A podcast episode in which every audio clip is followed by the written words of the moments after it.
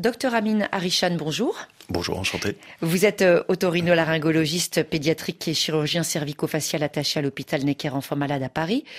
Est-ce que les enfants sont plus exposés que les adultes aux affections ORL tout à fait, parce qu'ils ont plusieurs euh, facteurs de risque, et notamment celui de la baisse d'immunité. Avant l'âge de 3 ans, leurs défenses euh, sont pas encore complètes, et du coup peuvent être euh, de plus en plus sensibles à ce genre d'infection. certaines de ces affections peuvent se répéter, y compris au, au cours d'une même saison. Est-ce qu'il s'agit là de récidive ou d'une nouvelle exposition à un agent pathogène?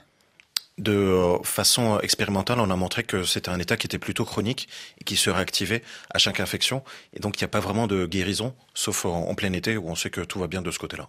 Ça veut dire qu'on reste avec son virus et il va se réveiller à certains moments précis? Tout à fait. Il y a ce qu'on appelle le biofilm, c'est-à-dire c'est une séquelle que le virus ou la bactérie laisse euh, dans l'oreille ou dans le sinus et qui peut se réinfecter à tout moment.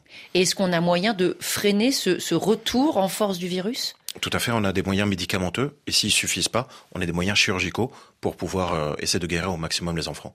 Et ça, ça incite vraiment les, personnes qui prennent un traitement, lorsque le médecin le demande, de poursuivre, même si on a l'impression euh, que euh, les premiers symptômes sont éteints. Tout à fait, en effet, de faire le traitement en entier le fait de l'arrêter trop tôt, il y a une récidive qui est trop précoce, et le fait d'avoir les durées indiquées par le médecin permettent d'avoir la guérison la plus complète possible.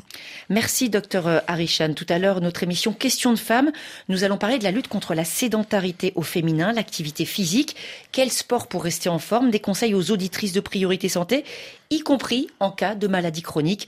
On se retrouve à 9h10 temps universel.